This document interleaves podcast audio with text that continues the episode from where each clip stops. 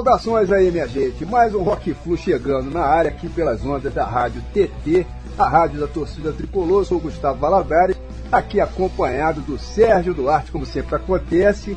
É, entramos aí no mês de setembro né, de 2023, com o Flusão classificado aí para disputar uma sensacional semifinal de Libertadores da América. É, vamos enfrentar aí o Internacional de Porto Alegre né, em dois confrontos, o primeiro deles é, aqui no Maracanã, né? E a decisão é, final lá no Beira Rio, enfim, isso tudo vai rolar mais ou menos daqui a um mês, nesse intervalo de tempo aí, é, de três, quatro semaninhas, né, Serginho? Vai ser legal para a gente se recuperar aí um pouco é, da emoção que rolou semana passada, né, quando eliminamos o Olímpia lá em pleno Defensores e El Chaco, né, na casa dos caras lá é, no Paraguai, 3 a 1 aí foi o placar, né, dois gols do Cano, um do John Kennedy numa uma ótima atuação é, de todo o time, enfim. É, e é o que diz o grito da torcida aí, né? Vamos tricolores, chegou a hora de ganhar a Libertadores. Obviamente não tem nada garantido, né? Existe ainda aí é, o trecho final, digamos assim, é, para percorrer, mas estamos aí seguindo adiante, estamos caminhando, né, cara? É isso aí, Gustavo. Estamos caminhando, toda a torcida tricolor está em festa nesse momento, né? Todo mundo extremamente otimista de que dessa vez temos time, temos elenco, temos treinador e principalmente temos repertório né, para chegar a essa final aí e finalmente levantar essa Libertadores. Mas claro que é pé no chão, né, como você falou aí, nada garantido, mas tá bonito de ver, né? Tá bonito de acompanhar e é isso aí. Vamos tricolores. Bom, mas quem nos acompanha direto aqui no podcast percebeu que o programa de hoje já abriu com uma vinheta diferente, né? Com um trecho do hino do Flusão sendo tocado aí por uma guitarra maravilhosa. Trata-se de um momento único que foi captado nas dependências do saudoso Beer Joe Rock Bar antes de uma apresentação da gloriosa The Flu. Para quem não conhece, é uma banda que era formada só em ocasiões especiais, né? Contava apenas com integrantes tricolores e o guitarrista que tocou essa pérola aí é justamente a nossa visita especialíssima aqui de hoje. Eu estou falando do grande tricolor Maurício Saad, dos principais nomes de blues no Brasil, que está na estrada aí desde 89, desde quando integrava uma das bandas pioneiras do estilo aqui no nosso país, né, Atlântico Blues. Maurício possui um estilo aí todo próprio, né, personalizado, ele é canhoto, tendo como marca registrada saber tocar também na base da unha mesmo, né, quer dizer, sem as palhetas. E em meados do, dos anos 90 ele começou a carreira solo de muito sucesso e desde então tem sido presença marcante aí em diversos festivais aqui no exterior, sendo que se não bastasse tudo isso, ele é também um grande incentivador do blues de modo geral, né? além do Clube do Blues, uma iniciativa super legal, idealizada e gerenciada por ele aqui no Rio de Janeiro e que reúne semanalmente diversos outros músicos dessa praia mais específica do blues. O Maurício também já se dedicou durante um bom tempo a entrevistar e a divulgar bluseiros de outras cidades, de outros estados, enfim, por meio de lives suas redes sociais. E nós vamos poder, claro, conversar hoje aqui sobre todos esses assuntos com ele. Meu caro Saad, é uma satisfação muito grande para mim e para o Gustavo, cara, te receber hoje aqui no programa. Seja bem-vindo ao Rock Food, meu amigo, e saudações tricolores. Opa! Satisfação toda minha, saudações tricolores para vocês e para toda essa galera linda aí que a gente vem acompanhando, né? O, o desempenho aí da torcida. No... Eu moro em frente ao Maraca, né, cara? Eu tropeçar aqui, eu caio lá dentro, né? Então, estamos juntos nessa, nessa empreitada aí de conquistar esse título inédito, né? Eu estava otimista com relação ao Olímpia, pode ser bem sincero. Não tanto assim, né, em 3 a 1 mas eu estava eu tava bem, bem otimista mesmo. A chegar ao ponto da tranquilidade. é, muito bem, bom, bora, bora começar o papo aqui, né? Já emendando aí, né? Continuar falando desse nosso Fluminense Futebol Clube versão 2023, esse momento mágico, né? Que o time está vivendo é, na Libertadores da América. Estamos classificados aí é, para as semifinais. São quatro semanas aí focando exclusivamente no Brasileirão, né? Até a gente entrar em campo novamente pela é, pela Libertadores. Quem sabe a gente não consegue até se aproximar ali, nem que seja um pouquinho né, do, do Botafogo. É, mas, cara, que maravilha ver o, o, o Flusão jogando dessa maneira, é, impondo o jeito de jogar, não, não importando o adversário, tendo maturidade também para segurar determinados cenários né, de grande pressão, é, né, coisa que, que não acontecia, é, pelo menos até recentemente. Esse jogo contra o Olímpia aí é, é, um, foi um belo exemplo, né? E o mais importante de tudo é que parece que a equipe está é, recuperando, né? É, a sua melhor forma, né, cara? Justamente agora aí, que é quando interessa mesmo, que a, que a coisa está afunilando. É, ainda não estamos naquele nível é, exuberante, né? De Fluminense 5, é, River Plate 1, por exemplo, mas estamos já quase bem próximos disso aí, novamente, né, cara? e aí, você, você disse que contra o Olímpia ficou otimista será que dessa vez o namoro vai dar certo, cara? Essa danada dessa Libertadores aí não vai escapar da gente, cara? Seremos ou não seremos, ô Saad? Diz aí, cara. Olha, Gustavo, é, é, é muito difícil, né?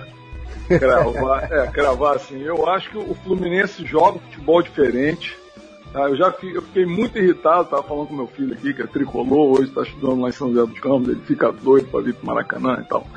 Eu fiquei muito aborrecido na, na primeira demissão do Diniz, porque a gente não estava bem no Brasileirão, mesmo não estando bem, mas o time criava muito e a bola não estava entrando. Mas a gente estava muito bem na Sul-Americana e demitiram o Diniz na, se eu não me engano, contra, na semana do jogo contra o Corinthians. Isso, foi eu isso. Acho que foi isso.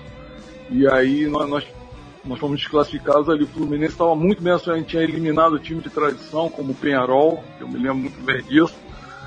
Enfim, eu acho que, a, como eu te falei, o, o Fluminense joga um futebol diferente e a temporada, o calendário no brasileiro é, é muito desgastante, né? Então é natural que os times oscilem e o Fluminense não, não, não foge a isso aí também, né? Mas, assim, eu, eu levo muita fé, cara. Levo muita fé. O Fluminense, ele pratica um, um futebol que me agrada muito. Tá? Eu, sou, eu sou fã do Diniz, eu acho que ele tá, tá num processo de evolução. E o, o time estando 100% fisicamente, cara, a gente tem tudo para arrebentar, né? Vamos ver se a gente é. consegue. É, você, 2008, você falou aí é, foi, foi traumatizante, né? Tá na hora Pô, da gente. É, aquele pênalti, né? Que... Exatamente. Aquilo foi um absurdo, né?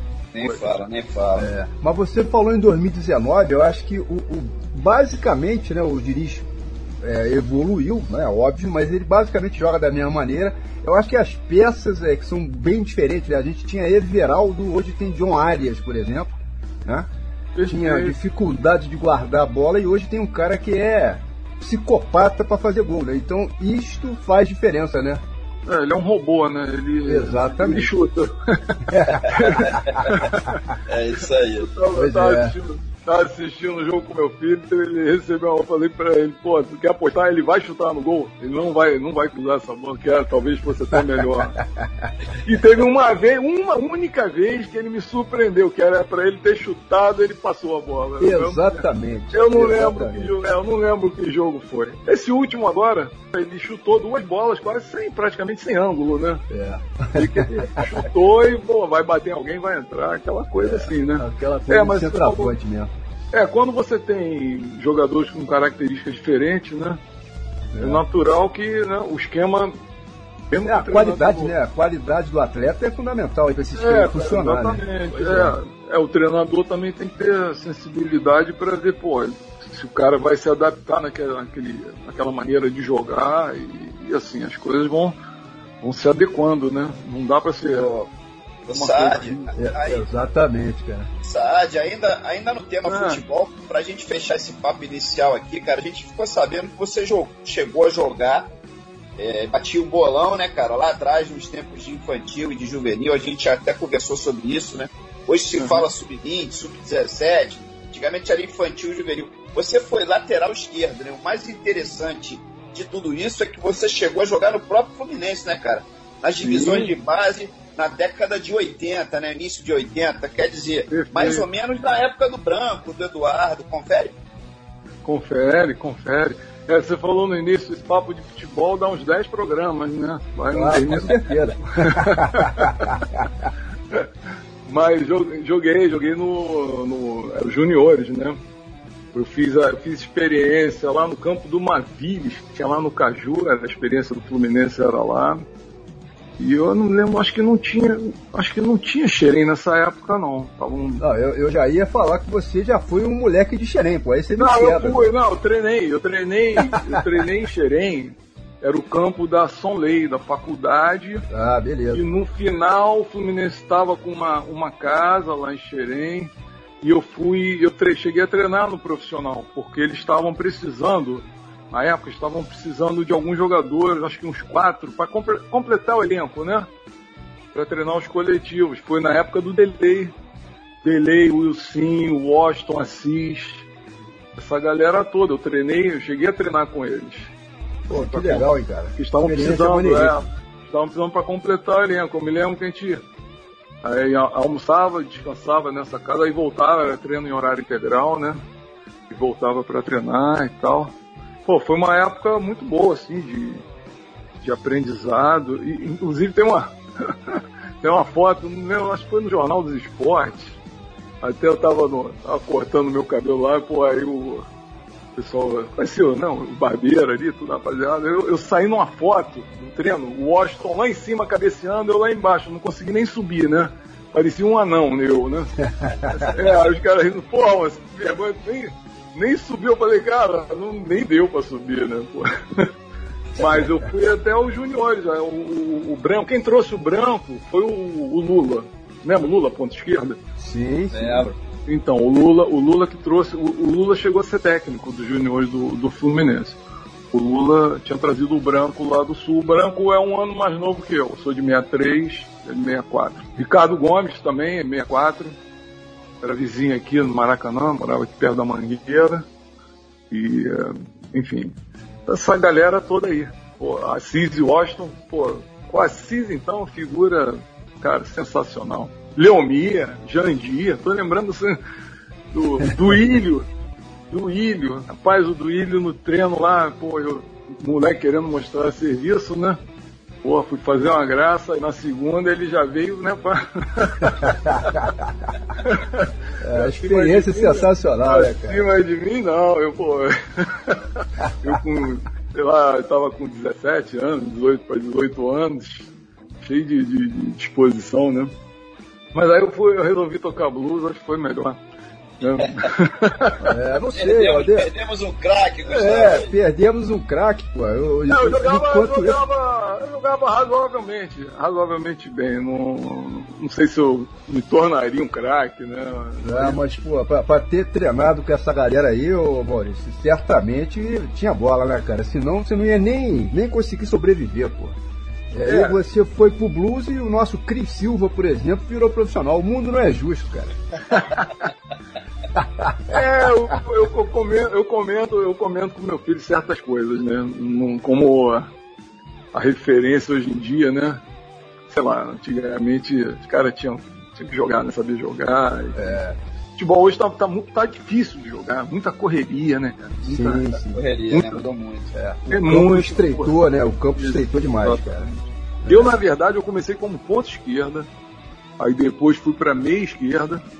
Quem, quem, eu me lembro de uma experiência, quem estava lá no comando era o Américo Faria. Certo. O Américo Faria foi depois coordenador da seleção brasileira e tal.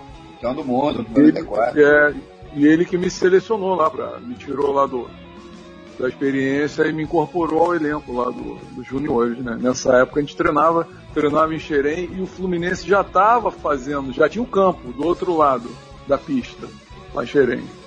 Já tinha, já tinha um campo. Acho que hoje parece que o Fluminense ocupa os dois lados. Isso, Passei isso. lá outro dia, é, tinha, exatamente. Isso. Tava rolando a garotada jogando lá, um monte de gente numa escadinha, né? Os pais ficam ali pelo, né? É, sensacional, assistindo ali e tal. Quando eu fui incorporado ao elenco, eu estava na minha esquerda. E aí depois o professor Américo resolveu me recuar. Falou, Maurício, tu tem, tu tem habilidade e tal, mas, pô, tu não... Eu parecia um veterano, vamos, vamos, vamos falar a verdade agora, né? Assim, né? maneira de jogar. Ele falou, cara, tu, pô, tu tem trato com a bola, mas tem. Pô, vou te botar na lateral, você tem que. Não, pra ganhar pegada, né? E tal, explosão, aquela coisa toda.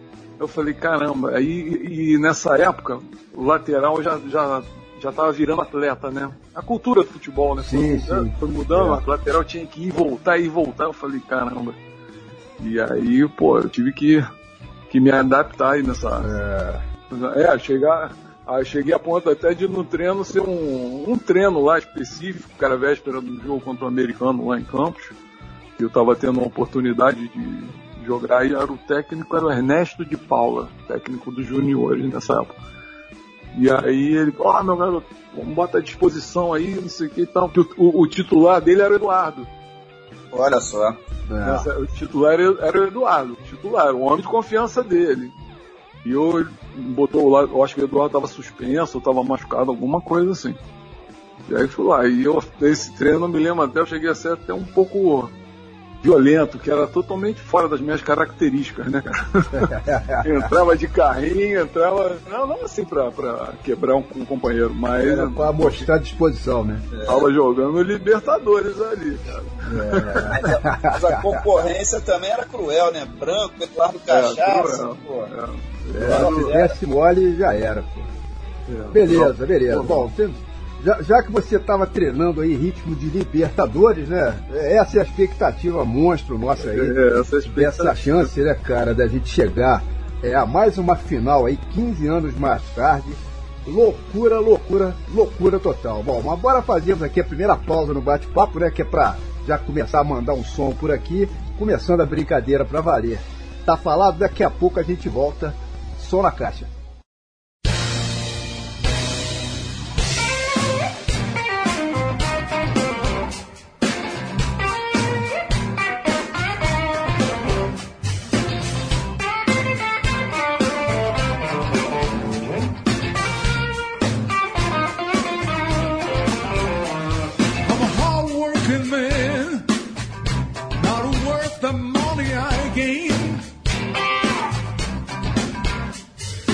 Just a hard-working man, not worth the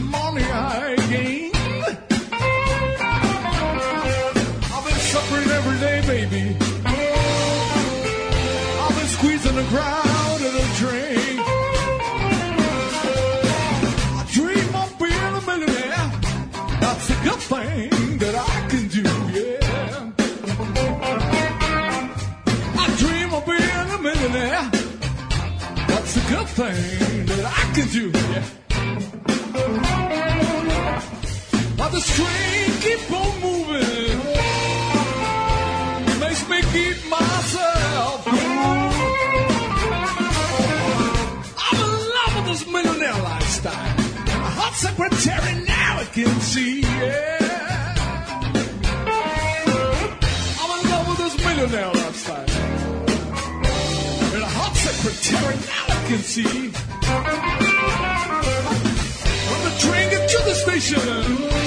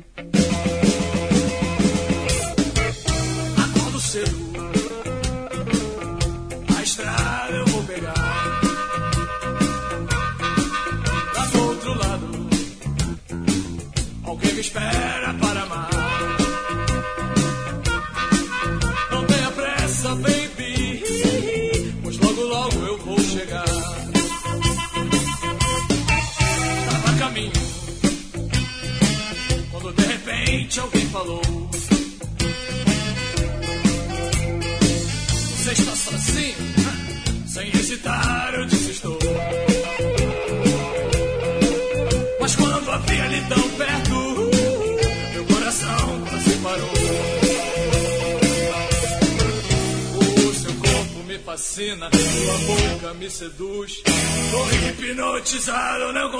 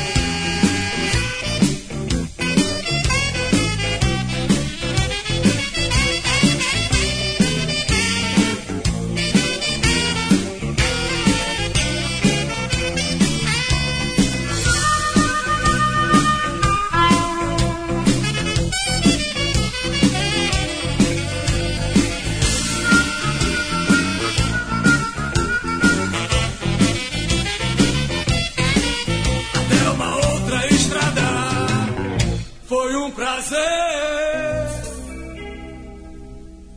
te conhecer.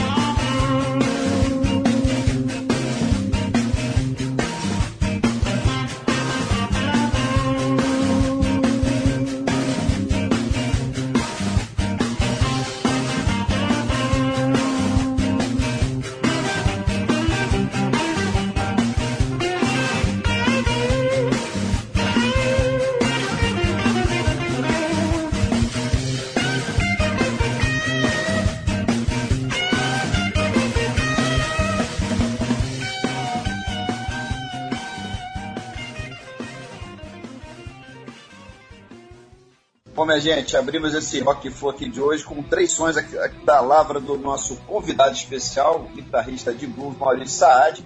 Material que foi pescado de três álbuns diferentes de sua carreira e representam também momentos distintos. Né? Tivemos então Hard Working Man, depois City Gaita na bagagem e por último When the Kid Starts Messing. Mas vamos começar falando aqui justamente, Sad, dessa faixa de abertura do programa, né, a Hard Working Man, que faz parte do álbum que é homônimo, né, tem esse mesmo título, né, e foi gravado recentemente no estúdio Hanoi, né, lá do, do Arnaldo Brandão, com produção do Alamo Leal. O CD tem, por sinal, uma capa belíssima, né, com imagens que são de autoria do nosso amigo também, o, o grande fotógrafo Guarim de Lorena Chapada, né, a arte da capa em si vem assinada por outro grande amigo nosso, Alexandre Barcelos. Aliás, esteve aqui com a gente, né, tem cerca de um mês. É, sendo que existe uma curiosidade interessante que é a seguinte, né, o lançamento oficial desse CD vai estar acontecendo daqui a dois dias, né? Mais precisamente no dia 6 de setembro em todas as plataformas digitais. Quer dizer, como a gente está gravando aqui o podcast no dia 4 de setembro, trata-se, portanto, de uma faixa inédita, né, registrada aqui em primeira mão pelo Rock Tour, nem que seja uma primeira mão meio michuruca, né? Mas, mas tá valendo aí pelas próximas 48 horas, né, meu amigo? Obrigado aí por, por essa deferência e mandar essa música pra gente. Ah, show de bola! Um maior prazer, falei com, com o Serginho e assim, abriu uma, uma concessão, pô, Rock Flu, pra mim, pô, prazer total.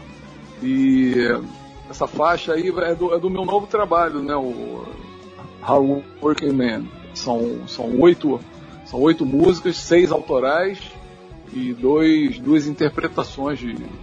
Eu considero como clássico, né? Mas são meio que lado B do, do blues, né? Então quem tô é que lançando. toca contigo aí nessa, nessa faixa, Maurício? Isso, Aliás, quem é que toca contigo no disco todo, né? Tem, só, só, só cara fraco. É... Otávio, Otávio Rocha, do Blues Etílicos. Tem o Fred Guitar, guitarra slide. O Pedro Leão no baixo e Gil Eduardo na batera. O Gil foi o primeiro batera do Blues Etílicos, né? Então, é, a galera que, que tá comigo já há anos e anos, né? Não só eles, mas como outros músicos da cena do blues também me acompanham. E, e a produção do Alamo Leal também foi muito bacana. E o, Perazzo também como técnico ajuda muito, que é ele é baterista, isso aí faz muita diferença, né? No, e muito rápido também na, na, no manuseio lá do, de Pro Tools, aquela coisa toda, né? E, e o Alan é um craque, né? 30 anos de Inglaterra, né? Tocando blues e rock and roll com os caras, conheceu todo mundo lá, é uma, é uma lenda também. E assim, foi muito, muito bom de trabalhar, muito fácil, sabe? Não tinha aquela coisa assim, não, tem que ser isso aí, acabou, ponto final é muito acessível e ouvindo e aceitando as opiniões, enfim, rolou, a coisa fluiu bacana, foi bem legal. É, timaço aí, é, é, esse time aí ganharia do Olímpia lá no Paraguai. Eu arrisco essa também, cara. Mole, mole. Bom, as duas outras faixas, né, pertencem, como, como o Serginho comentou, né, a momentos diferentes é, se Hard Walking Man faz parte do material foi lançado agora, né? vai ser lançado agora daqui a dois dias. Enfim, é, When the Kid Starts Messing, por sua vez, é de 2007, né? Tá no álbum chamado Laundromat, que saiu como Maurício Saad é, e os Blues Groovers, né? Enquanto Sirigai tá na bagagem, pertence aí ao blues brasileiro, o álbum que é de 2001, né, cara? Foi o seu álbum de estreia é, da carreira solo. Aliás, Sirigaita é, é uma música do, do seu repertório, né? né, Maurício? Que a galera sempre pede aí nos shows, né, cara? A letra se refere, inclusive, a um caso concreto, né? Baseado em fatos reais aí, né, cara? Perfeito, perfeito. Uma namorada que, cuja família foi morar em, em, em Guarulhos, São Paulo. E aí a gente ficou naquela brincadeira durante um ano de ônibus, eu ia, ela, ela vinha, enfim. E aí pintou uma sirigaita no caminho, mas não, não, não, aconteceu nada não. Mas aí eu aproveitei o, Inclusive ela usava muito esse termo. Quem é aquela sirigaita? Então, é, ela usava. E aí eu aproveitei. É uma gíria da época, né, cara? Da época, é. Pois é. E aí fiz a letra e tal. E é uma música, como você falou, eu tenho que cantar toda, toda terça-feira. A galera me cobra, a sirigaita tá na bagagem. Faz parte lá do, do culto lá, tem que rezar lá direitinho, senão só volta para casa aborrecido. É, já tinha rolado lá atrás uma primeira versão dela, na época do Atlântico Blues, é, ou, ou, é a mesma tem, versão? Tem, cara? tem, não, tem, tem. Tem Você sim. regravou, é isso? No LP, no LP Blues Urbano. Pois já é. tem uma gravação dessa. Aliás, tem assim, é, oficialmente, né, tem no blues urbano e tem do blues brasileiro. Agora no YouTube tem tem muita versão. Hoje em dia você está tocando, tem é. sempre alguém Ao vivo tem várias lá, né, cara? Ah, ao vivo tem várias, é. é. Mas assim, é, tem, tem, umas que eu acho que eu nem, nem ouvi ainda, mas uh, deveria ser submetida à minha aprovação, né?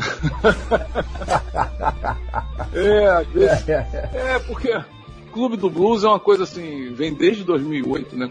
Eu entrei em 2009, né? Começou lá em Laranjeiras. O Cláudio Bedrão, Pedrão me chamaram lá para participar e eu tô, tô até hoje no, comandando aí. É, então, assim, tem, tem, tem muita versão da Sirigaita. E o objetivo do, do, do, do Clube do Blues era justamente confraternizar, trocar ideia, nada ensaiado não tem ensaio. A gente chega sim, lá e, e às vezes não sai, não sai bacana, né? Sai diferente, não é que saia ruim, mas né? enfim. Mas pro, pro artista, às vezes não. É diferente, né, do, da pessoa é. que tá filmando. Tem gente que acha tudo ótimo, né? Não, tá lindo. É, é. Aí tem a captação Mas... também, né? A captação, às vezes, é, não tá com a qualidade é, legal, né, cara? É. Exato, é. Mas pro Enfim. artista, às vezes, tem, tem alguns erros que, que incomodam. Então, é. o, aproveitando, voltando aqui no rapidinho no Hard Working Man, a gente essa, foi gravado ao vivo. Esqueci de, de falar isso. Uhum. Então foi até uma, uma uma sugestão do Otávio, pô, Maurício, teu som tem que ser ao vivo, vamos gravar ao vivo e tal. Eu falei, ah, beleza, vamos, vamos ensaiar e vamos chegar lá e. É, é, totalmente diferente quando você grava ao vivo, né? A coisa é mais orgânica, né? Com certeza. E esse, esse Hard Working Man, ele é, foi, assim, foi o segundo take. Foi o segundo take. Aí o Alan falou, olha, esse aqui pra mim já tá valendo. Já valeu. Eu falei, ah, pô, ótimo, então que você tá falando, né? Mas vamos ouvir, né? Deixa eu ouvir também, né? Pra, para confirmar. Então o disco foi, foi todo ao vivo. Teve uma faixa lá que eu regravei a voz que realmente não ficou boa, foi a pior vez da história que eu cantei a música. e aí eu pedi para fazer um overdub lá, regravar a voz, mas foi foi a única. Mas não tá, não vai ser lançada como single não. Ela tá no ela vai ser lançada depois quando sair o, o álbum completo. Esse esse seu primeiro álbum o, o blues brasileiro de 2001 foi gravado somente um material autoral seu, né? E apenas com músicas em português nesse seu estilo aí. Maravilhoso, né? Tem pitada de surf music, pitada de swing, essas letras irônicas, sempre muito bem humoradas. E essa tendência você seguiu adiante com o vício valvulado também, né? Foi lá é, já, já trazia, é, o Atlântico Blue já tinha essa proposta. Com o Carlitos Patrone, o Carlitos tinha morado cinco anos em Chicago, trabalhou na Chess, né, que é uma gravadora lá tradicionalíssima, né, do blues. E ele falou, não, vamos fazer em português. Eu, e eu já tinha, quando eu entrei pro Atlântico Blues, eu já tinha um, algumas músicas, inclusive já tinha Sirigaita. Já tinha Sirigaita. Desde 88, eu acho, eu tinha Sirigaita. É, desde 88, quando que eu compus a Sirigaita. Então, quando eu dei, continuo, quando, quando terminou o Atlântico Blues, eu dei né, sequência aí a carreira, eu continuei com essa vibe de fazer em português. Mas é um belo dia o Flávio Guimarães, gaitista do Blues Etílicos, ele falou, pô Maurício, você tem que ter um trabalho em inglês. Nunca mais esqueço disso. Ele falou, pô, legal, você já tem um trabalho em português, mas você tem que ter um trabalho em inglês, isso vai te. Sei lá, teu trabalho vai ganhar outra dimensão. E era verdade, eu estava sendo preterido em alguns festivais, alguns eventos de blues porque os donos dos festivais, produtores, então os caras, assim, eram meio ortodoxos, né? Ah, blues em português, não, não tem nada a ver. E aí foi quando eu, eu gravei o, o Laundromat. Eu já tinha, antes do Laundromat, eu tinha, o, eu tinha gravado o Vício Valvulado. Também basicamente em português, mas já tinha botado um blues em inglês. E depois veio o Laundromat, que é todo em inglês. Agora a faixa, When the Kids Start Messing, é, é, é instrumental. É, é a única autoral do, do Laundromat, que é Laundromat 335, né, em homenagem aqui à minha guitarra, a Gibson 335. Então a gente botou o nome do, do álbum de Laundromat 335. Então When the Kids Start Messing é a única, é a única faixa autoral. E você tem alguma você tem alguma predileção cantar em inglês, cantar em português ou para você tanto faz? Não, para mim para mim tanto faz. Eu, eu, acho que assim a, a as, eu, as pessoas estão né, tão, tão estão começando a. Eu acho que falta essa coisa do, da aproximação do blues. Já é a verdade essa. A gente sempre procurou isso, essa aproximação do público com o blues, né? Quem se dedica realmente a esse, a esse estilo de música. Desde a época do Orkut surgiam discussões se o blues tinha que ser em português, se podia ser em, se, se podia ser em português, se tinha que ser só em inglês. Eu falei, caramba, é, assim, meu trabalho era todo em português na época. É um né? exagero, né? É. E hoje eu vejo que com a, com a internet, né, esse avanço da internet, tem uma garotada que eu, eu vejo lá no, no, show que curte muito essa coisa do, de cantar em português. E são pessoas que conhecem o blues e foram pesquisar e tal. E isso é muito legal para renovar a cena. É, a década de 90, eu me lembro que eu ia para São Paulo, o Rio estava muito fraco, entre safra braba aqui. Eu ia para São Paulo com meu Chevette Red, enguiçava na Dutra, pra marcar show. É, ia marcar show lá, eu tinha que correr atrás de show em São Paulo. E, e a cena lá era, era forte, os músicos muito dedicados, estudiosos, até no, não só na, na, na, na, arte de tocar, mas de, na parte de equipamento, de, eles pesquisavam o microfone que o cara usou na gravação na década de 50, 60. Então São Paulo tinha estava muito na frente do Rio. E hoje a cena aqui, pô, tá impressionante. Fico muito feliz. E a garotada, pô, se você é o cara, tu tem que, o pessoal tem que fazer uma estátua para você. Que eu falei, não, cara, não, não, não se trata disso. Eu fico feliz de vocês, cara, terem dado uma oxigenada boa na, na cena. E é, eu tô falando da Back to Blues, da caravana cigana do blues, por exemplo, e das cantoras que estão aqui no Rio. E o Alamo, uma contratação, né? de peso aqui. Camisa 10, camisa 10. Nossa, nossa cena, é. assim, em termos de, de qualidade é, de músicos e de bandas, tá, tá top. Não, não deve nada pra lugar nenhum. Lugar nenhum. E, e, essa, e essa garotada foi arrumando um lugar pra tocar aqui, outro ali. E eu vou, né? Eu vou no vácuo também, aproveitando, né? é, porque. É, não, é isso. É, é isso.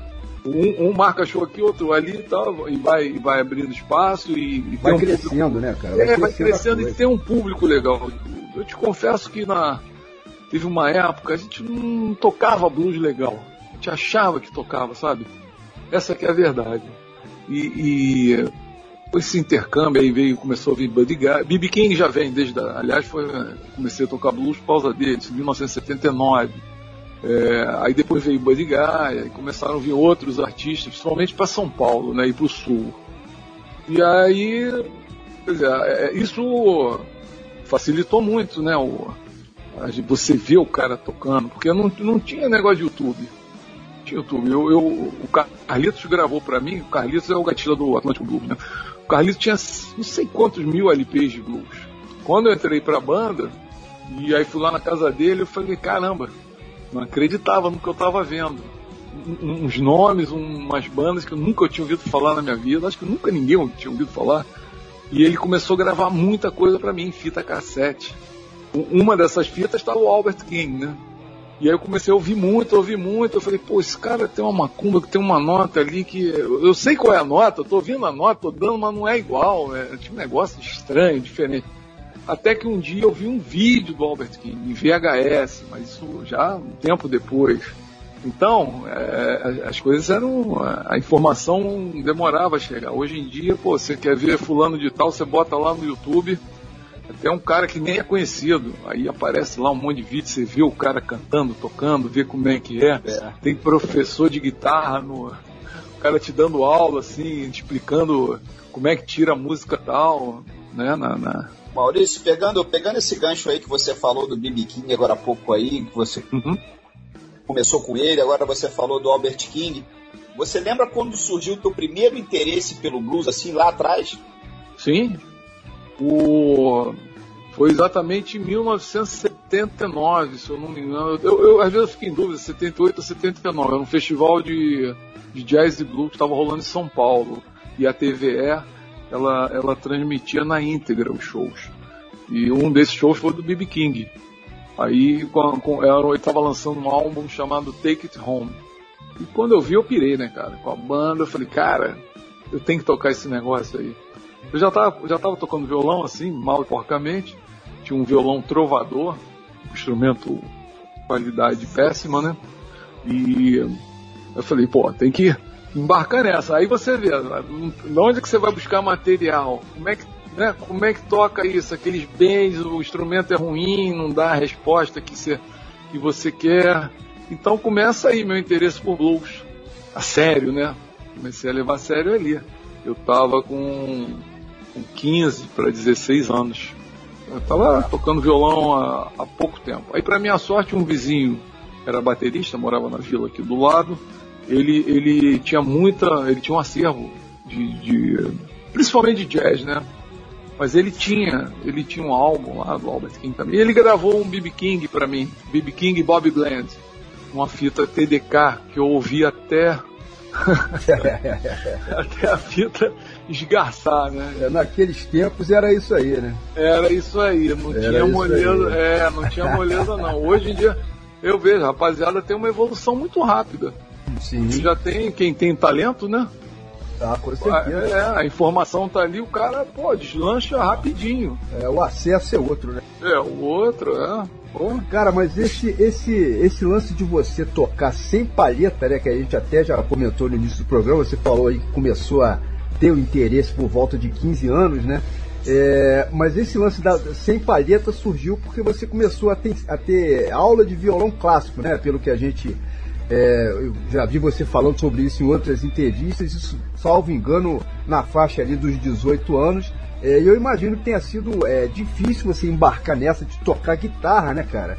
Sem palheta. É, se bem que você tem ótimas companhias, né? Eu, vários outros grandes guitarristas também surfam aí nessa praia. Eu, eu até fiz uma listinha aqui, cara. Ó, Mark Knopfler, Derek Trucks, Albert Collins, né, que você já citou aí, Roy Buchanan, Gary Clark Jr., Dwayne Allman, Stanley Jordan, aqui no Brasil, né, o, o Edgar Scandurra do, do Ira, muitos outros mais, ou seja, é, essa característica também é, não é assim tão incomum, né, cara? Não, não, tem, tem, tem vários. Wes Montgomery no jazz também, que era um isso. monstro, né? Mas isso aí, é, é eu, eu tocava de palheta também, guitarra, né? E o lance do. do e estava começando a estudar clássico também. Mas o lance de fazer tocar guitarra de, de, de dedo foi a ideia desse baterista aí que eu te falei que era meu vizinho. é, ele era fissurado por jazz e tal. Aí ele falou, não, pô, tu vê, os feras tocam. Os feras tocam sem palheta, tocam de dedo. Eu falei, é mesmo? É, pô, então. Aí eu. Então vamos nessa, né?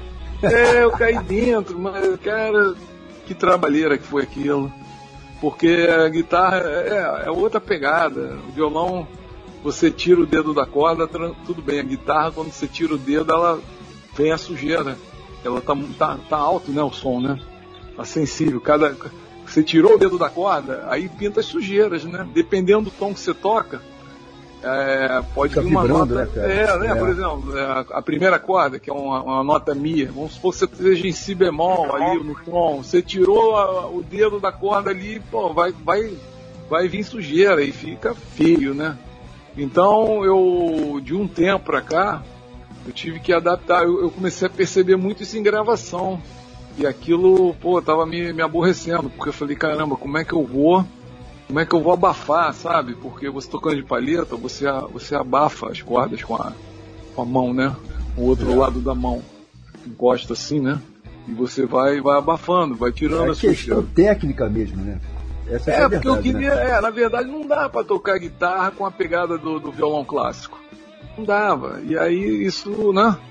Eu fui, tive que fazer uma transição, levou, levou anos, cara, levou anos pra eu Podia até ter começado de outra forma, mas aí ia me atrapalhar no clássico também. Eu não, não, não sabia ainda o que, que eu. Ainda estava jogando futebol nessa época também. Levava livro de música lá pro, pro treino, ia pra Xerém lá. Né? vezes, Sensacional, cara. É, teve uma vez eu levei o violão lá pra Laranjeira, daí fiquei lá no. na, antes do. depois do almoço lá, tocando tocando violão. Aí o treinador lá, né, de Paula, ó, oh, bacana, hein? Tá estudando música? Eu falei, é, tô lá no Vila Lobos, lá tô. Aí ele fez assim, pô. tipo assim, pô tu, tu, perdeu a chance de ter um. Pô, fazer um dueto ou com o Branco ou com o Eduardo, cara. Eles nos vocais aí fica sensacional. Pô, branco, branco é figuraço, gente, gente finíssima. Depois, pô, depois eu conto. A, história, tem muita história, cara. Tem muita história. Muita história é, engraçada. Legal, uma história engraçada. O Wilsinho também, no, nessa época que eu cheguei a treinar, fiz alguns treinos lá com um profissional. É. O, o Wilson era, era, era engraçado, é uma figura super engraçada. Contava, contou, aí, da vovó? Isso aí. Contava, contava os casos da época que o, que o Vasco contratou o Paulo César, o Caju, né? Uhum. É, mas é, é, é, a história. Depois a gente toma uma cerveja, uma rock flu, né? Isso. E eu, eu vou contar essas histórias aí. Que, que ele contou, né? Por isso que eu não, eu não eu não vou falar aqui no ar, coisa, isso ele contou, então eu não posso, né? É, mas é engraçado. Tá procuração, mas... tá sem procuração. Eu acho que vocês vão rir um bocado, vão rir um bocado. É. Bom, no próximo bloco teremos por aqui nada mais, nada menos que a reunião de três reis, né? Serão os três kings juntos, três monstros sagrados do blues que exerceram e exercem forte influência até os dias de hoje, né? Não só no nosso convidado aqui no Maurício, mas a milhares de guitarristas espalhados pelo mundo a gente até já citou por aqui hoje o Fred King, falamos também do B.B. King, que foi o grande responsável por ter despertado o gosto pelo blues aqui pro, pro nosso Maurício. E além desses dois, você sofreu influência também, já até citou aí, do Albert King, né? Que aliás era outro que usava essa, essa técnica de tocar com as mãos, né? Sem usar palheta. Eu me lembro, cara, de um projeto seu que você homenageava os três, né? Tocava material dos três, né? Sim, ainda toco, até hoje. É, Cara, eu não seria nada sem esses caras. Né? Essa que é, que é a verdade, né? Eu tento além, brilhar... além desses três aí, Maurício, você citaria mais alguém aí, uma, uma grande influência, tirando esses três reis aí? Sim, com certeza. Com certeza. Tem uma galera aí da pesada também. Você falou, só para pegar o gancho do Albert, do Albert King, é, ele toca, ele, to, ele é um canhoto que toca upside down, né? Ele toca com as cordas uhum. invertidas, toca sem palheta também. E minha outra grande influência, que é um outro canhoto, também toca Upside Down, que é o Otis Rush. Otis Rush também é uma, uma, grande influência. O, o, Magic Sam morreu em 69, se não me engano, com 32, 34 anos, morreu novo. Também é uma, é uma forte influência. Tem um cara que também é uma, uma grande influência, apesar de ser gaitista, né? não é o meu instrumento, que é o Little Walter, que é conhecido como reconhecido como aí o Jimi Hendrix da gaita, né? Da gaita, né? Isso. É, tem, tem, tem mais gente aí, assim, Buddy Guy, obviamente. Esse cara, o é Buddy Guy, o Otis Rush e o Magic Sam, eles são do lado oeste de Chicago, né? Eles são lá do West Side de Chicago. E tem o Son Seals também, que não é, não é, tão conhecido. Mas é um cara que eu, que eu também escuto bastante. Enfim, é, você vê, tem, você... Tem, é, tem uma galera é. da pesada aí. É, você tá falando aí um monte de nomes, né, cara? Cada um deles, né, com estilo próprio. As pessoas acham que blues é tudo igual, né, cara? Quem não, quem não, não, se aprofunda um pouquinho e tal. E não é assim, né? São várias nuances diferentes, né, cara? Isso é que é o mais muita, interessante, né, cara? Nuance, muita nuance. Você falou em nuance, eu lembrei do Albert Collins, que eu também não podia deixar de. é, fixando. É. O Albert Collins ele era tão, tão sinistro que tem um vídeo dele com o Steve Ray Vaughan, é, um, é um número que eu, que, eu, que eu vi o Steve, pô, no, no auge da, da forma, né? Voando, né? Mas o Albert Collins ele vai nos atalhos. é, pura malandragem, maldoso pra caramba, né? Sabe aquele, aquele jogador veterano, né, que, que encurta o caminho, né? Isso. Já, já sabe ali mais ou menos para aonde, aonde a bola vai, onde ele tem que estar e tal. Mas o Albert Collins também é uma, é uma, é uma influência. É um cara é. sensacional. É, é, o ganso, né? Só dando aquela, aquelas tacos de sinuca, pô, né? Botando o é. atacante na cara do gol. Pô, eu sou fã, mas, pô, eu vou te falar. Às vezes eu pego o Instagram, pô, tem, tem uns torcedores que eu vou te falar, pô, que saco, é. cara. Mas cara, é muita molecada que... também, né, o É, eu sei não, molecada, é. o cara quer botar pilha, aí uma coisa, você percebe, mas sim, sim. tem assim, pô, o cara é um gênio, daqui a pouco o cara, ah, não sei o que, não vale, não joga nada. Pô, tá, tá acabado. É, o, o humor da torcida é assim, ganhou é gênio, É, né? é, não é. ganhou é uma besta. É por aí, cara. É, mas, não- mas quem tá no comando não pode pensar dessa forma, né? Exatamente. Senão o Diniz, o Diniz já não tava mais, né? Já, Exato. Ah, exato. E, e muitos outros. O pessoal, ah, não contrata ninguém direito. Pô, não contrata. O Fábio é uma grande contratação. Pô, tinha um cara aqui, ó, por exemplo, Samuel Xavier, antes do Diniz. Eu achava que ele, cara, foi uma surpresa enorme. Esse Sim, cara verdade. evoluiu, ganhou de confiança com o Diniz. E eu tenho esperança que o Diniz, pô, vai fazer o Lelê produzir, cara. Tá? O pessoal tá malhando pra caramba. Assim, é uma coisa minha, eu não sei se vai acontecer, mas é uma, é uma coisa que eu ser, tenho vai ser um grande desafio, hein? É, vai ser um grande desafio. Eu acho que ele tem um problema. Ali tem uma jogada de autoestima, sabe? É, a coisa também. do cara. Acho que físico também, né? Um pouco, sei lá, É, equilíbrio. ele- é, é, vamos ver, que- vamos ver. Vamos ver se é, É. se é uma coisa de, de cabeça, porque eu acho que ele. Eu acho que o Diniz consegue tirar mais. né? Tirar mais coisa dali do. do- Vai fazer o nosso gol da Libertadores. Vai ser. Não, é, é uma, uma coisa que eu acho, né? Posso estar enganado. Só, só o tempo. Só o É. tempo vai dizer, né? Porque por exemplo, o Kennedy, ele já vem do Fluminense. Já está acostumado. Verdade. Já jogou Fla-Flu e tal. O, o, o Lele vem do Volta Redonda, eu não sei, antes do Volta Redonda, eu não sei o passado dele. Mas ele vem do Volta Redonda, que a pressão é infinitamente menor. Não dá pra, Claro, claro. é, não, não, não dá pra comparar. E assim, vamos ver, né? Vamos ver. Vamos ver, vamos ver, vamos ver. Maravilha. Bom, vamos lá então botar mais esse som aqui pra rolar. Agora vamos de Better Not Look Down, do B.B. King. Essa que é justamente a faixa de abertura né, do Take It Home de 1979, que foi o álbum que deu aí, né? Já falamos sobre isso, o, o start, né? Na paixão aí, no interesse pelo blues, aqui do nosso Maurício Saad. Depois vai rolar Why Are You So Mean to Me, do Albert King, fechando então com Big Legged Woman, do terceiro King aí, né? O Fred King. Pois é, três Super Kings chegando aqui na área, só na caixa.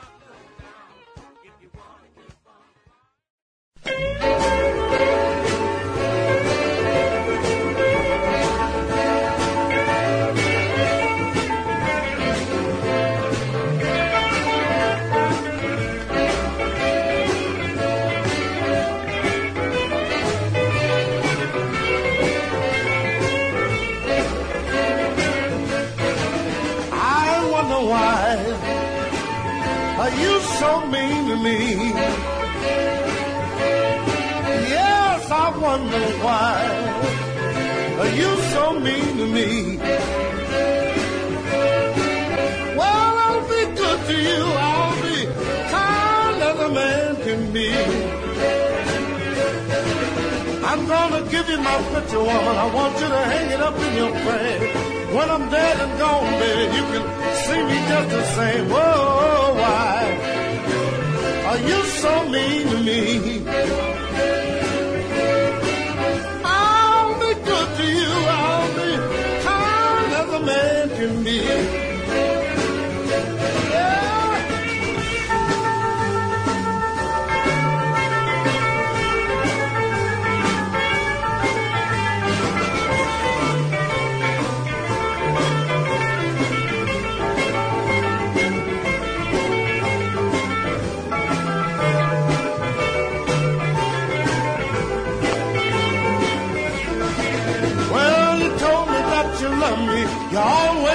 Be mine.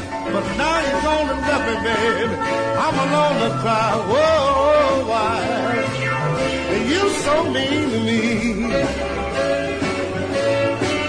I'll be good to you. I'll be kind as a man can be.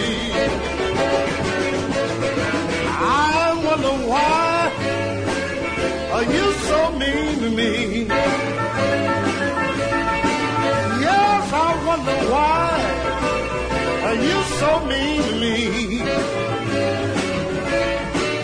I'll be good to you. I'll be kind as a man can be.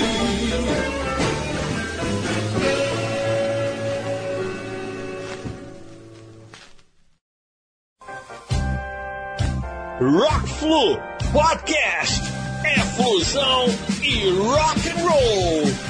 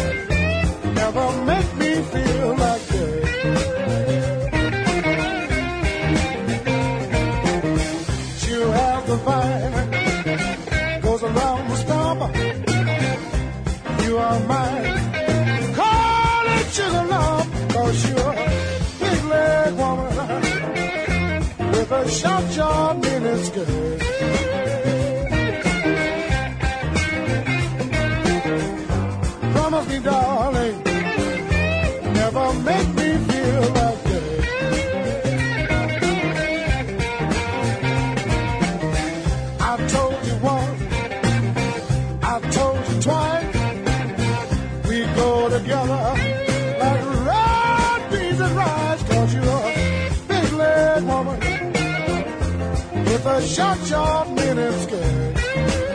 Alright. Promise me, darling, never make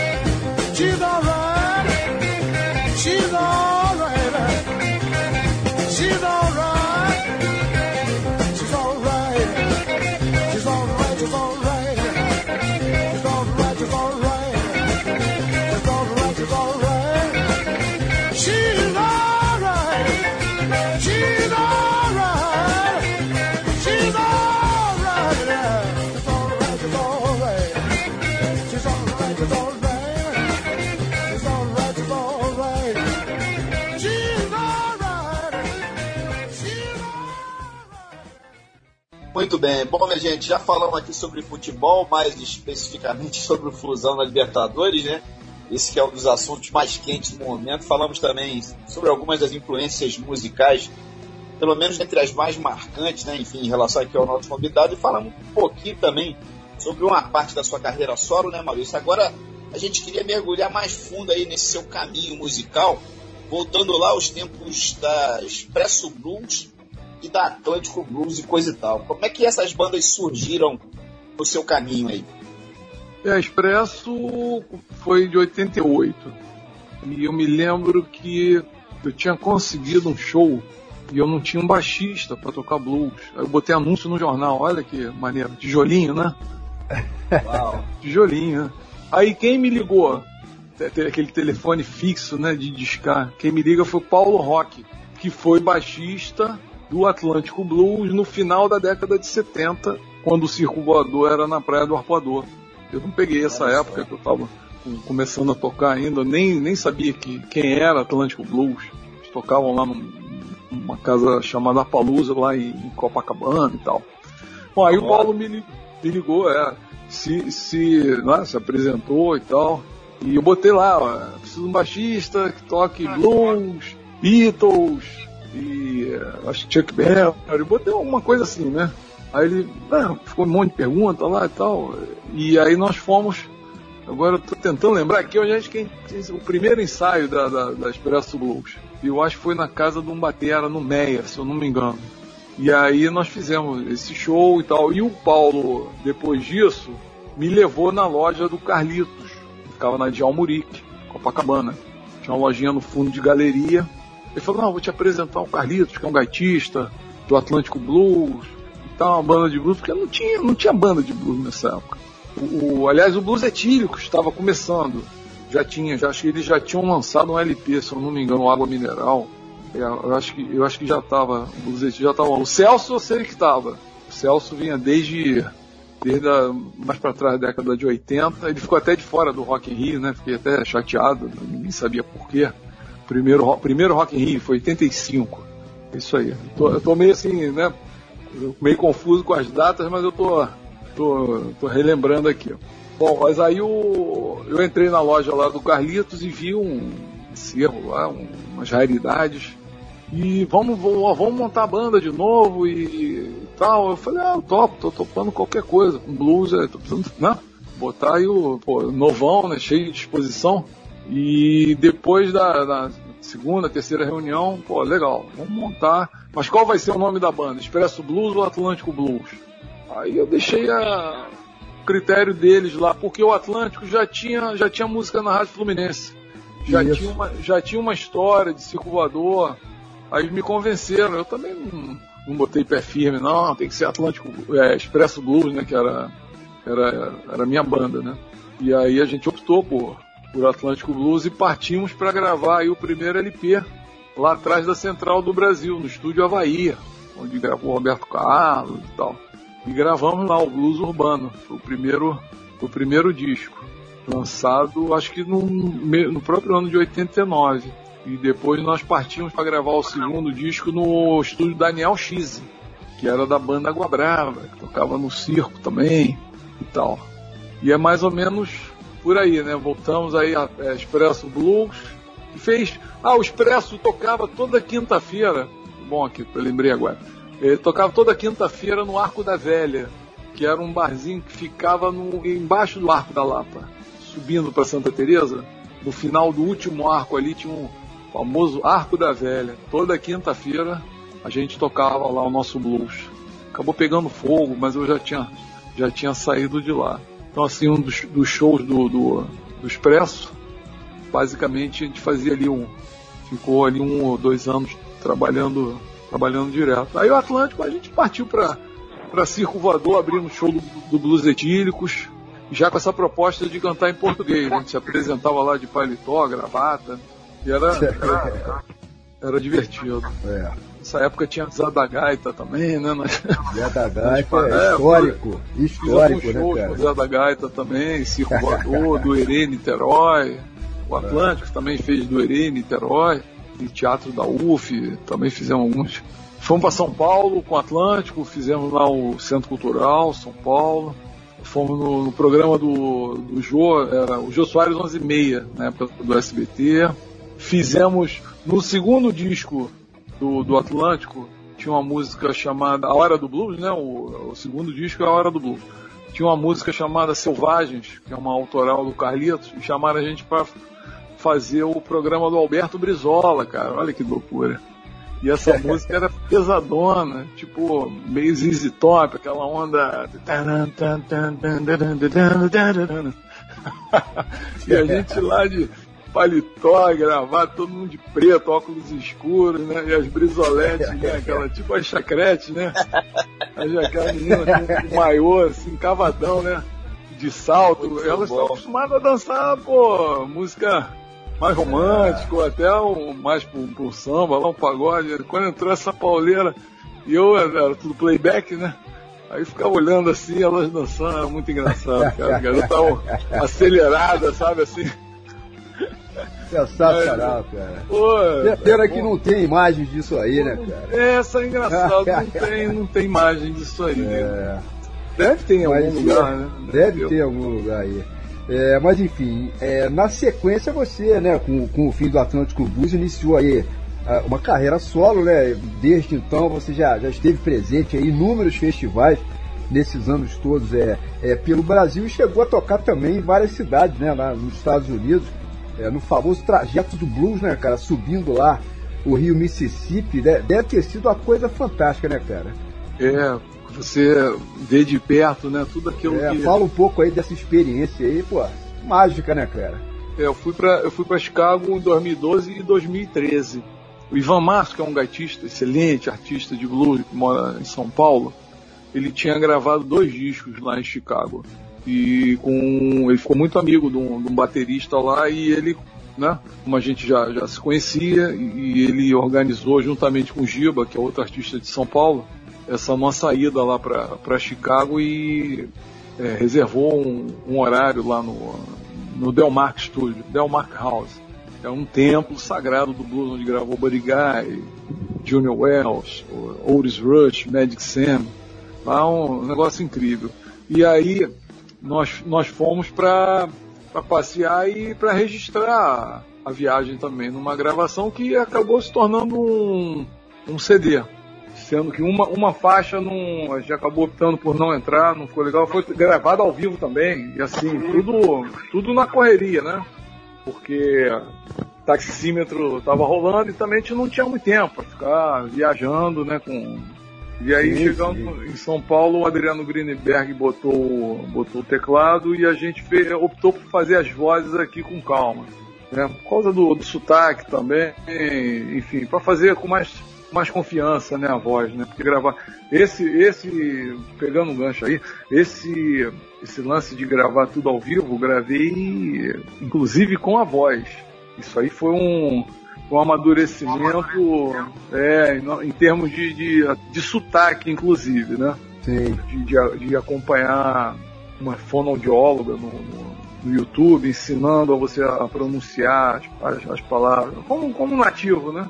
Então, claro que eu não vou. Aproximando ao máximo, né, cara? O máximo, possível, é, né? não, tanto é o Al Pratt, que é um, é, um, é um tecladista americano que tem tocado com a gente aqui. É, ele, tá, ele, mora aqui no Rio, ele falou, oh, você cantar sem sotaque? Aí eu falei que eu cheguei assim nesse, nesse, nesse patamar, né? é outro mas, patamar, hein, Sérgio? É, mas, mas falando não. Falando seria. é, não, já ia requerer um sacrifício enorme. Exatamente. Ah, não vou ganhar Sem nada. necessidade, né, cara? É, é, não quero pra não fazer questão de. É, agora, pra cantar não, aí já é diferente, né, cara? É, porque É, são aí é anos, foram anos e anos ouvindo. Inclusive uma historinha aqui legal. O, o- quando eu fui gravar a voz no, no Laundromat, eu levei o Greg Wilson, né, do, do Blues Etílicos, lá no, no, no estúdio, lá em Santa Teresa. Eu, eu combinei, pô, Greg, vou gravar algumas vozes, pô, dá um, dá um, dá um help lá, e assim, você que tiver assim muito ruim no teu ouvido, então, você, você corrige e tal. Aí Pra falou, quem, não, pra, faz o quem, seguinte, pra quem não sabe, nessa área, pra quem tá escutando a gente não sabe, o Greg Wilson do Blues Etílicos, ele é americano. é americano. Nasceu, nasceu lá no sul dos Estados Unidos, né? Isso, exatamente. Então o Greg ele falou, "Ó, mas eu vou, eu vou, eu vou parar só no que tiver, né? Realmente assim, me incomodando. Porque, pô, tu é brasileiro também, cara. Não adianta fazer. Não, beleza. E aí eu cantei duas músicas em quatro horas, cara. Porra, tava foda. Desculpa aí. É, tava suando. Quando chegava aquele trecho que ele tinha me dado os toques, eu já. Porque, pô, assim, tu tá pensando, na, tem um ritmo, tem afinação, É, ainda já tem um tensiona, né? É, dá aquela é, ainda tensão. tem a né, pronúncia, então é muita coisa. Enfim, aí ele, eu combinei, ele falou, pô, vamos fazer o seguinte, cara, pô, não é muita coisa não, mas vai lá em casa. E, e, aí tu pega as músicas, a gente vai escrever como você vai pronunciar. Aí tu fica treinando uma semana e tu vai lá e bota a voz. Foi o que eu fiz.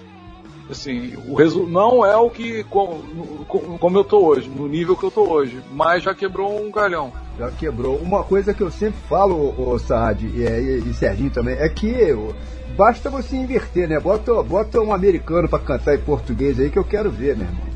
É, É exatamente. por aí, né? É o, hit, o, hit, o, hit, o hit é inglês, não é isso? É inglês. É, ele, ele cantando, ele, ele manda bem. Ele manda bem. É, manda bem, manda bem. Foi melhorando também, né? Foi melhorando, Foi exato, é. é, Mas já, já mandava bem ali. Mas você percebe que é gringo, né? Você percebe, percebe. que não é brasileiro. Eu tava, eu tava É, falando com o Alamo, né? O Alamo, ele falou, pô, se você conseguir um resultado, cara, assim, muito bom de, de pra ao vivo, de, de voz, porque cantar e tocar, né? Em inglês, tá, pra mim tá, É. Tá, ótimo. Só teve uma música que eu tive que eu tive que refazer porque nem não foi questão de sotaque não, eu cantei mal mesmo a música. Sim. Não ficou legal, não ficou legal. É porque ao vivo tem isso, né? É, que é Tem pra aquele isso. momento, enfim.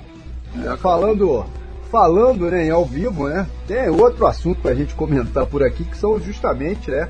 As lives, né? Ao vivo aí que você fez muito ainda faz de vez em quando com a galera de outros estados aí, é, bluseiros, né? Que são de outras cidades, outros estados do Brasil. É uma coisa super legal esse lance de você, pô, além de ser músico, né, cara, trabalhar também é, como divulgador mesmo do blues, né, cara? Sempre com o objetivo de agregar a galera. O Clube do Blues também é um ótimo exemplo, né? Enfim, seja com essas lives aí também. Eu me lembro de você ter conversado, por exemplo, cara, com o Sérgio Duarte, né? Um gai- gaitista lá de São Paulo, mais de 30 anos de estrada aí, sem dúvida, uma das referências também do blues no Brasil. Aliás, cara, eu tô, até citei o nome dele aqui, seria sensacional se a gente conseguisse gravar aqui a edição do Rock Flu com ele, o, o Saad. Pô, tu imagina, cara, eu, eu, eu ia ficar cercado aqui entre dois Sérgios Duarte. É mole, cara? ia ser Dois fantástico. contra um é covardia, pô. Pô, e o, não, o Serginho, o Serginho tem um trabalho em português também, bem legal. É, eu, Eu- conheço, cara. Me Pois é, eu, pô, eu devo, eu, eu, devo uma pro Serginho Duarte, cara. Eu devo, porque eu, eu teve um show, a gente foi. Eu não, eu não tô lembrando agora como eu conheci o, o Sérgio Duarte. Ah, Eu vou acabar lembrando depois, mas eu, eu lembro que a gente fez A gente fez alguns shows juntos. é, no, no, no prédio do, da Fiesp, lá na Avenida Paulista e tal. E eu fiquei na casa dele, o cara, pô, me recebeu lá. Eu falei, não, Sérgio, vou ficar no hotel. Não, fica aqui em casa, ele com mulher e três filhos. Eu falei, caramba, assim, sabe? Aquela coisa de não, Aham. não, não, não querer incomodar. Então, assim, muito brother, Serginho é fantástico. Mas eu não, eu, eu- eu tenho falado muito pouco com ele. Ó, Teve um encontro nosso e foi uma coincidência assim incrível. Eu tava to- isso foi em 2008. Tava tocando em Penedo, no, no, no Pequena Suécia lá, que tem um Jazz Village, é uma pousada lá, na- lá em Penedo. E de dia eu saí pra, pra, pra caminhar pela aquela avenida principal e tô escutando um violão, uma gaita. Eu falei, é, a parada é ao vivo, né? E tem um terreno imenso, terreno imenso, e tinha um palco lá no final. Eu falei, porra, tinha ninguém ainda, né? Eu não sei se o cara devia estar passando som, ia rolar à noite. Acho que tinha encontro do- dos motociclistas, sabe? Aquela coisa toda. E aí fui, eu resolvi chegar perto do palco. Quem que tá tocando? Serginho Duarte. Falei, porra, você tá com guitarra aí? Eu falei, tô, pega lá. E fui lá na pousada, peguei a guitarra, eu tava com problema de coluna bravo nessa época. Aí fui mancando lá pra.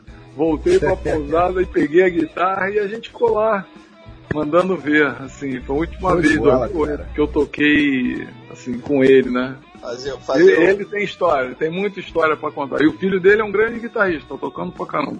Que legal, que legal. Beleza, beleza. Voltando aqui à nossa pauta musical, no próximo bloco teremos então uma homenagem justamente a esse início de carreira aí do Maurício Saad com a faixa Expresso Blues, lá dos tempos da banda Atlântico Blues. Música que tem aí, por curiosidade, o, o título justamente da banda anterior, né, Expresso Blues. Sempre que vai rolar também Early in the Morning, uma pérola que foi pescada de um registro de Vale Ouro, né, que foi o, o- justamente o que a gente comentou agora há pouco aqui, né, a, a, a pérola pescada do Brazilian Blues Bash Live at Del Mar House, né, saiu pela Chico Blues Records 10 anos atrás, trazendo parte das andanças do Maurício lá pelos Estados Unidos, né, no caso mais especificamente em Chicago, tendo lá a companhia do Ivan Márcio, do Giba, do Fábio Basile, do Adriano Greenberg e de dois gringos também, né? O Merrill Perkins e o John McDonald. Que são Isso, aí, né? E quem tava nessa, nessa trip aí com a gente, é porque ele, ele entrou, no, resolveu viajar assim de última hora, foi o Cristiano Crochemor. Pô, Opa, que legal, track. cara. Ele tava, ele tava ali, ele, ele presenciou a gravação, ele tava lá na técnica e tal. O Cris que tá morando no Texas, né? Tá arrebentando lá, tá Tá mandando. arrebentando, né? Nós já gravamos aqui com ele, cara, alguns anos Eu, aí. eu tive com Muito ele legal. agora no Festival de Gramado, foi. Aliás, agora não, foi em agosto do ano passado. Ele teve aqui, tô acompanhando uma, uma cantora, e aí dei canja lá com ele também. Ah, foi uma festa, Manda muito, coisa linda. manda muito. Falando nisso, tem pro futuro, pro futuro próximo, tem o Festival de Caxias do Sul. É o Mississippi Delta Blues Festival. Estarei lá nos dias, acho que de 7 a 10 de dezembro. É um mega Bom, né? festival de blues. Baita festival, né? Esse vale, Vale a muito pena. vocês Muito puderem, bem lembrado, Maurício. Esse vale muito a pena mesmo. São sete Muito bem lembrado. Vem o Toyo, que é o dono do Mississippi Delta Blues Bar aqui, que é o idealizador desse negócio todo. O Toyo fez uma parceria lá com, com o Museu do B.B. King em Clarksdale, Indianola, né? E eh, eles vão, eles estão mandando artistas já, eles estão fizeram um, um intercâmbio muito, muito, muito bacana. Eh, os caras estão lá, inclusive bancando o cachê e a passagem dos, dos artistas. Legal, Então, isso legal. aí, pô, foi, foi ótimo. Pro, pro... Assim, porque o, o, o custo de um evento desse tamanho é muito alto, né, cara? É muito alto. É, a, a gente imagina, Produção, cara. é. é, porque às vezes o patrocinador tá, mas daqui a pouco desiste, aí você fica, sabe? Você fazer um evento desse tamanho, não pode contar só com venda de ingresso, né? Você tem que ter uma, É uma garantia, né? uma firmeza. E essa, e essa parceria aí com, lá com o Museu do B.B. King, pô, foi uma coisa que veio somar muito. Ah, com certeza isso. É. Sensacional. Já fica valendo aqui, né? Como uma, uma dica da semana nossa aqui, né? Boa. É, legal. Bom, se com a Hard Working Man a gente brincou, né, lá atrás com o lance dela ser uma faixa inédita, né, por pelo menos por dois dias aí, aparecer aqui em primeira mão, é, né, daqui a dois dias não vai estar mais valendo isso aí, a música é, e todo o CD já vai estar no mercado. É, a terceira atração aqui desse terceiro bloco de hoje, no entanto, vai ser realmente inédita, né? Trata-se de Just Another Love Song, do, do Ismael Carvalho é, e os Blues Drivers, né? Uma faixa na qual é, você tem aí uma grande participação nessa de fazer, inclusive os vocais. Ismael, que é um grande amigo aqui nosso, né? Aqui da cidade, já, já esteve conosco aqui no podcast duas vezes. Enfim, a gente quer, quer que ele retorne aí uma terceira vez. É, e essa faixa deve constar aí do próximo CD do Ismael, né? O, o site que ainda não tem data de lançamento, portanto, pô, essa aí é inédita de verdade, né, cara? Com certeza, maravilha. Grande Ismael, gente finíssimo. Então, foi um maior prazer gravar esse trabalho aí com ele. É, e eu tive que decorar a letra, né? tava meio preguiçoso, né? é, porque a, a, gravação, a gravação foi, um, foi num dia pós-show. Foi de manhã. Então você sabe como é que é, né, cara? Galera, galera do blues, a gente não. Pra quem tem estúdio, quem é dono do estúdio, aí, aí é fácil, fica lá o dia inteiro, mas quem tá, quem tá pagando ali a, né, o, ver a hora passar ali no taxímetro, né? Então, não, é, o. Estressa, eu, né? É, eu tenho esse, esse. Se eu sou chamado para fazer o trabalho, eu vou tentar fazer da melhor forma, né? Para não ficar né, perdendo tempo no estúdio, né? Ah, com certeza. Time, tá, time is money. Mas por outro lado, né, fazer relaxado, para ficar. Claro, ficar bacana e tal. Não, e tem é o Beto Saroldi, legal, né? né, o Beto Saroldi participa, né? É isso que eu ia comentar, pô. Nessa faixa tem tricolor a rodo, né? Tricolor! Cara? É, você é tricolor, o Ismael é tricolor, o Beto Saroldi, que faz uma participação super legal, também é tricolor de carteirinha. Quer dizer, eu não sei em relação aos outros músicos lá. Não sei tem um vizinho teu aí, que é o, o Ivan Marista, é vizinho. Isso, né? grande Ivan, de, de, de Teresópolis.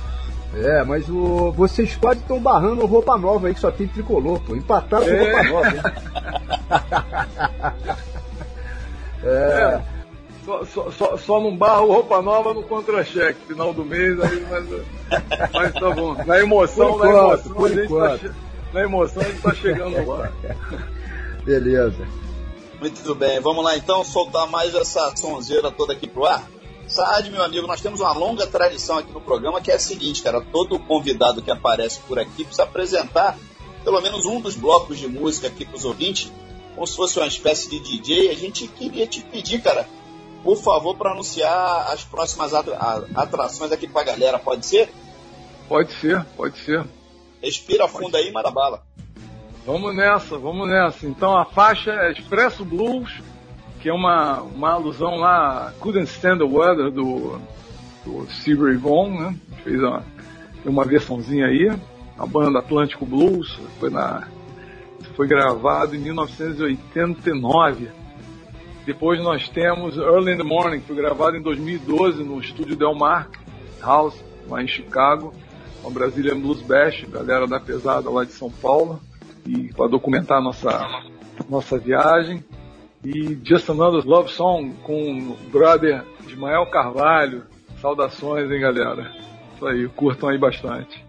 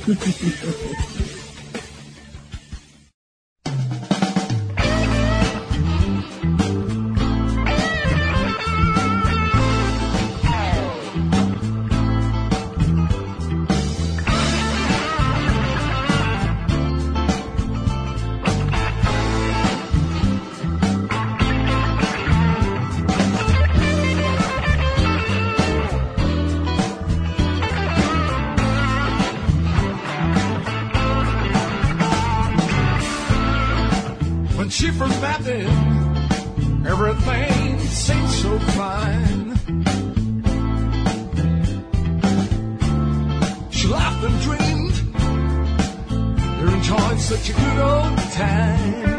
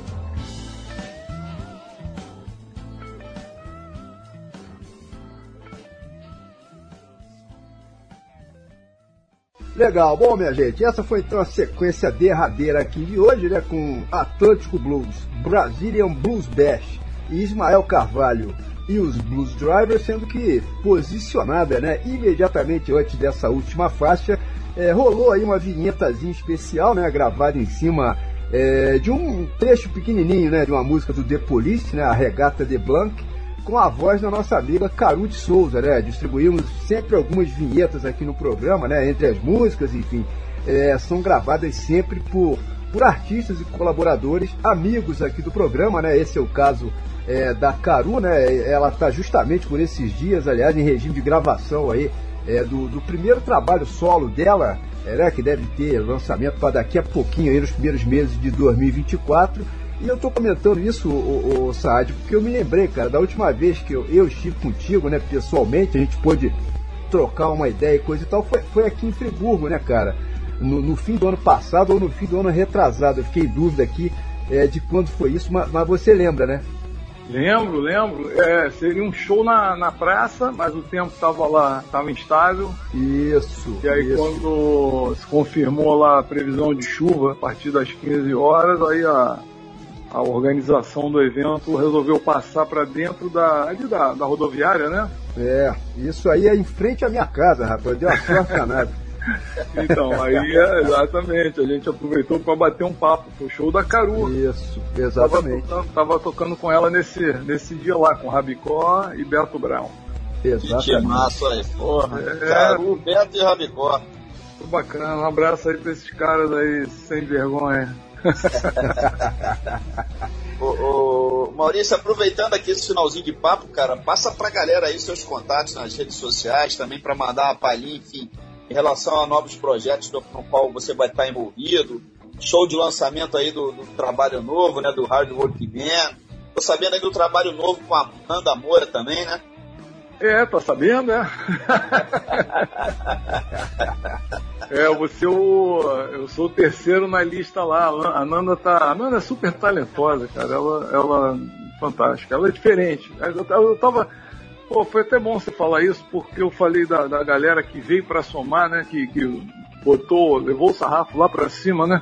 É, no, no, na qualidade do blues aqui do Rio de Janeiro. Cara, a Nanda é, é, diferente de tudo. Eu falei das cantoras, mas a Nanda, além de cantar muito bem, ela toca muito bem, com afinações diferentes, ela tem uma vibe, a pegada dela é mais Mississippi, a sonoridade dela, né? Porque o som do Mississippi é totalmente diferente de Chicago, mas isso aí já é um, já é um papo para outra, para outro dia, né?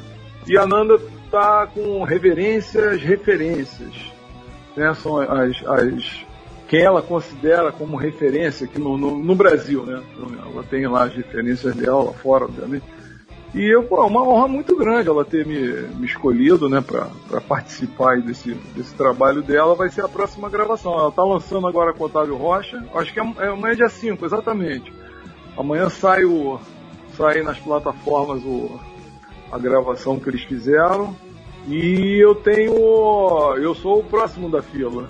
Ah, mas eu não, eu não, não tenho como adiantar a música, porque a gente ainda não, ainda vai se reunir para definir qual vai ser a música e tal, né? né tô fazendo um segredo não, mas é, é verdade mesmo.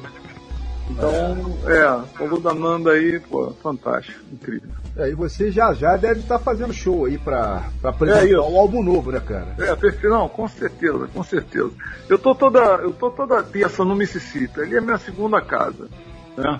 Tem até, às vezes, alguém fala, ah, você fica muito pô, aparecendo muito toda semana. Eu falei, cara, isso aqui é minha, minha segunda casa, é um culto, é uma missa. Você não vai à missa, é um culto, você não vai, joga o teu futebol toda semana, ou não sei o que. Bateu o ponto, né, cara? Pois é, e ali, cara, tá, tá enchendo terça-feira, público que vai, vai pra ouvir blues. Então é uma coisa que me dá um prazer imenso. Não é, eu não tô indo lá por dinheiro, assim, ah, sabe? Claro que eu, é legal você ganhar uma grana, mas para quem, pra quem toca blues ou, ou, jazz ou qualquer tipo de música assim que tem uma, um refinamento melhor, é legal você, né?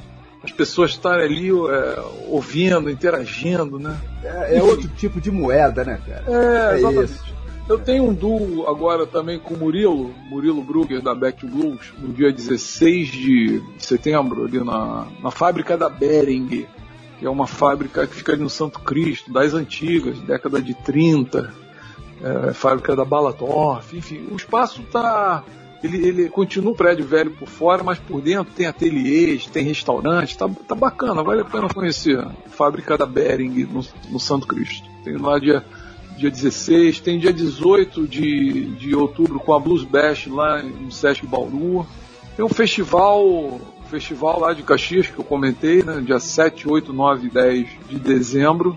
Um mega festival de blues, é o maior festival de blues da América Latina. Quem quiser conhecer lá Serra Gaúcha, é muito bacana, vale, vale muito a pena. E tem outras, tem outros projetos aí que eu tô, do qual tô, tô, tô fazendo parte, mas não, não, não tem como divulgar agora porque não, não bateu o martelo ainda. Enfim, ano que vem, primeira mão aqui, 35 anos de carreira, então eu tenho que agitar, né? Tem que agitar. Pô. Tem que fazer, eu quero ver. É, eu vou fazer alguma coisa no Coordenadas também, ali em Botafogo. Botafogo, merece. E merece. é, aí eu vou convido vocês para. Né, gostaria muito, vai ser uma honra muito Pô, grande ter a presença de vocês. Estaremos lá, a honra, a honra é nossa. Com certeza. Estaremos presentes. Bacana, ano que vem também tem, tem Penedo, eu quero fazer muita coisa em São Paulo, enfim. Que vier pela frente, eu tô. É, muito legal. Penedo é muito legal. Eu tive lá recentemente, cara. A vibe é toda, toda de blues mesmo, né, cara? Principalmente no, mais pro inverno, né? Muito legal. Muito legal. É, tem, muito, tem muito lugar bacana pra, pra se trabalhar. A cena do blues me- melhorou bastante. Eu quero ver se ano que vem eu também eu convido os músicos que participaram né, nesses anos todos junto comigo, né? Ou gravando, ou tocando, enfim. Tem Sim. muita gente aí pra. Não vai dar pra reunir todo mundo num, único show. Aí eu vou aos poucos, né? Também pra não gerar um ciúme, né? Faz, faz logo uma turnê, rapaz. É, uma turnê. Você vê, o, o, o, o Flávio gravou no, no Blues Brasileiro e gravou no Laundromat. O Jefferson gravou gravou uma faixa no, no Vício Valvulado. Então, pô, tem uma tem uma tem uma galera aí que eu queria reunir, se possível, né? Pra Ah, vai reunir. comemorar, né, relembrar, comemorar, enfim, celebrar aí o a Libertadores, né? Pra gente Isso, eu ia falar. São 35 anos aí de carreira e mais o Vida Libertadores. Aí vai ser uma loucura, pô. Se Deus quiser. Se Deus quiser. É. Pois bem, minha gente, então é isso, né? O Serginho já nos entregou aí, né? Estamos nos aproximando aqui é, do encerramento desse papo sensacional que estamos levando aqui com o grande guitarrista, grande incentivador do blues carioca, é, do blues de todo o Brasil, claro, do mundo inteiro, enfim, Maurício Saad, um grandíssimo tricolor, é, um craque de bola também, né? Tanto nos palcos aí como nos gramados, né? Descobrimos aqui hoje, por exemplo, que ele já foi, inclusive, um moleque de xerém. Sensacional essa história. É, mas é isso, né, cara? A hora da gente, nesse momento próximo aqui do fim, te agradecer mais uma vez, né, por você ter topado é, gravar essa brincadeira aqui com a gente, né? Já tinha um tempão que estávamos alinhavando isso, né, cara? Mas agora finalmente rolou aí. Espero que você tenha curtido, tanto quanto eu e o Serginho curtimos, cara. Mas acho que valeu a pena, né? Valeu muito, valeu muito. Eu que agradeço aí. Agradabilíssimo aí esse papo. Me fez relembrar muita coisa. Minha- Meu cérebro aqui ficou processando, né? É. Recordar é viver, pô. Recordar, recordar é viver, pô. Show de, show de bola. Show de bola. Precisa uma tabelinha bacana aí. Tomara que resulte aí no, num, num golaço. Maneiríssimo. Beleza, beleza. Mas antes de fecharmos de vez as cortinas por aqui, ainda vai rolar aquela saideira, né? Aquela faixa saideira tradicional também. Dessa vez escolhemos o Shuffle do Saad, música que faz parte do seu segundo álbum, né, cara? O Vício Valvulado de 2005, que tem a levada simplesmente sensacional. Mas eu teria ainda uma pergunta importantíssima para te fazer, ô Maurício, que é a seguinte. Você mora praticamente de frente aí do lado do, do Maracanã, né? É, conclusão à final da Libertadores, e se Deus quiser a gente vai estar lá, né? Você pretende tentar comprar ingresso para assistir ou não? Pelo que eu sei, já tem cambista orçando o preço mais ou menos na faixa de 5 mil reais. E olha que o jogo é só dia 4 de novembro, hein? A final lá no Maracanã. Afinal, seja quais forem os clubes disputando o título, a final vai ser de qualquer maneira no Maracanã. É conseguir ingresso para esse jogo vai ser simplesmente uma loucura, né, cara? Vai ser loucura, vai ser loucura. Poxa, ia ser, ia ser lindo, né? O Fluminense jogar na a decisão em casa, né? É o único time do Rio aí na, na, na disputa. Pô, merece muito, cara, merece muito. Vamos ver, o negócio agora é foco no, no internacional. Os caras têm que dormir pensando naquilo. É, é. é um passo que, de cada vez. É, não adianta. É, o brasileiro, cara, não, não, vou, não vou dizer esquecer, não é para esquecer, mas, pô, né? Continua ali, usa como, né? Um treinamento, não sei, cara. É, joga para ganhar, obviamente, né? Mas é, pensa bem, você tá numa. Né? Você vai para disputar uma, uma semifinal de Libertadores, aí tu já não vai entrar na dividida como, sabe? É, eu acho assim. É verdade, é verdade. É, por, mais que, por mais que o cara queira, vontade e tal, mas sempre tem um receio, não vai 100%, nunca vai 100%. Então, o foco agora é internacional.